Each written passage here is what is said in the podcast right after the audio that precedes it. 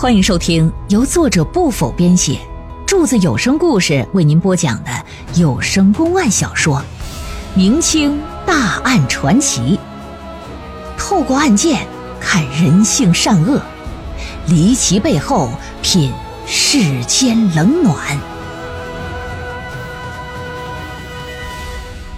虽然他们知道值钱的东西存放在何处，但想神不知鬼不觉的给拿走，那可太难了。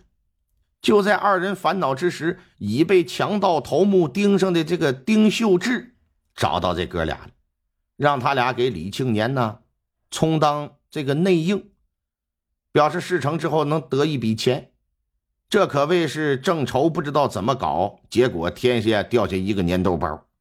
哥俩想也没想就同意了。之后利用侯双全对他俩的信任，先后偷了掌管四扇门的钥匙，分别就给备上份儿。配上钥匙。案发当天，丁秀智开的大门，他们开了通往内宅的四扇门。在协助李庆年一伙抢劫完之后，他们就跟着一起跑了。到华阴村分完赃，俩人随即离开临水县，就赶奔保宁府了。王家哥俩是徐州府人呢，即便他们作案以后不回自己老家，也没必要往杨氏老家跑。这显然不会是一种偶然。沈嘉文就让他们接着交代。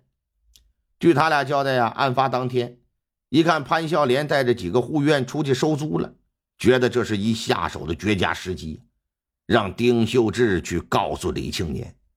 同时，为了增加官府破案难度，也为了能够让梁杨氏啊离开这个侯家，哎，就跟杨氏一起商量出一个主意，伪装被潘孝廉强奸的假象，诬陷他。杨氏本来就是一不受待见的小妾，又被别人给玷污了，事后十之八九得让人给休了。那届时呢，仨人就能在一起过好日子。也正是因为如此，在抢劫之后，王家哥俩才会跑到杨氏老家买房置地，为的就是等新媳妇回来，哥俩伺候一个。啊，你管我叫嫂子，哎，我管你叫老公；你管我叫弟妹，我管你叫老公。你看看这玩意儿多和谐。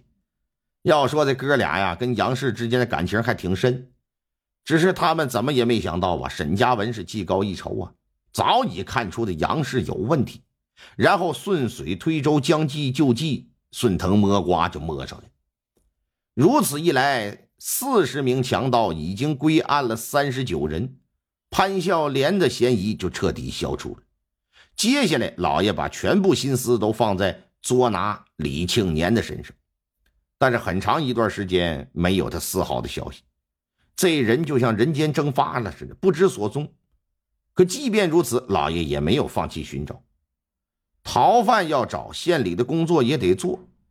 由于办学呀、建义仓啊、修桥补路等等，都需要大量的钱财，官府又拿不出。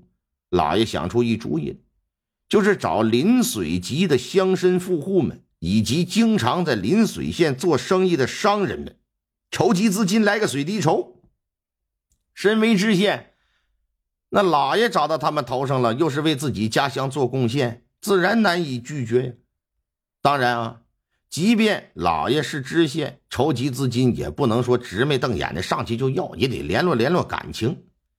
今天我们联络感情，通常都是吃饭喝酒的方式，在古代也不例外。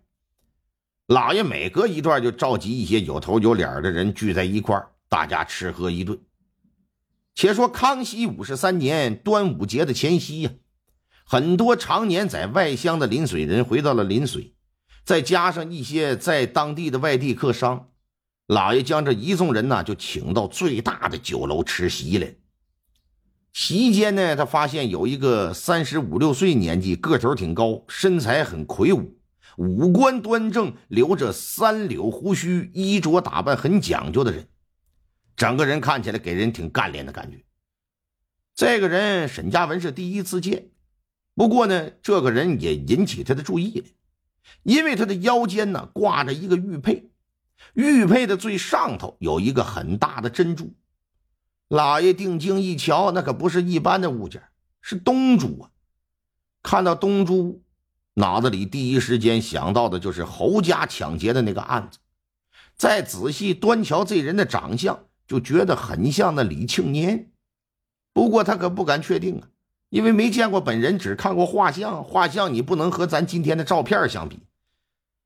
哎，这就一转眼看一有一姓陈的富商在和那人在交谈，二人看似很熟，沈家文就让人把这姓陈的叫到一旁来了，询问询问那人是什么情况。姓陈的说：“那人呐是成都府人，做木材生意的，姓房，叫房子姓，哎，经常来这儿。啊，行了，把这姓陈的打发走之后，老爷让人到大牢里去提审在押的丁秀智，啊，说你过来，你辨认辨认这房子兴吧。同时呢，还让很多衙役们也位列两旁，准备待命。不多之时，丁秀智就来了。”沈佳文站在角落，伸手一指谈笑风生的房子兴，说：“你好好看看那人，你可认得？”丁秀智顺着手指方向这么一瞧，我李青年，他就是李青年，你没看错吧？没有，老爷绝对没有，他没有胡子，他那胡子他妈应该是假的。一听，老爷朝衙役使了个眼色。随即十几个人呢，噔噔噔噔噔，打楼下就跑上，一拥而上，把李庆年就按倒在地。按他的时候还不服呢，说干什么干什么？你们干什么？啊，一脸不服气儿，没意识到自己已经被揭穿了。丁秀智来到近前，上去啪的一把就把那胡子给揽下去了。行了，别他妈演了，你明知道官府一直在拿你，还敢在这露头，你真是找死啊！一抬头一看，丁秀芝、李庆年是一脸的愕然，随即是紧闭双眼，面如死灰。带到县衙，又让王家哥俩进行辨认，也确定这人就是李庆年。但李庆年本人死活不承认我是强盗头子，也不承认我抢过侯家。但是这并不影响老爷对他的宣判。最终呢？以李庆年为首的四十人强盗团伙，连带丁秀智、王家哥俩、杨氏四人，全部判了死刑。至于侯双全，由于没有查到他明知故卖东珠的证据，所以呀，只是收缴东珠，没有追究责任。这一桩持续一年多的抢劫大案啊，至此也算是画上圆满的句号了。但值得一提的是啥？案件提交到京城刑部接受最终审核的时候，还是引起了康熙爷的注意。康熙在了解案件之后，对沈嘉文提出表扬，称其是天下知县的楷模。仨月之后，吏部一纸调令，将沈嘉文调到京城，出任顺天府大兴县知县。别看还是当知县，但这知县可是正六品呢。相当于现在的北京市长，而沈嘉文呢，也是大兴县有史以来最年轻的知县。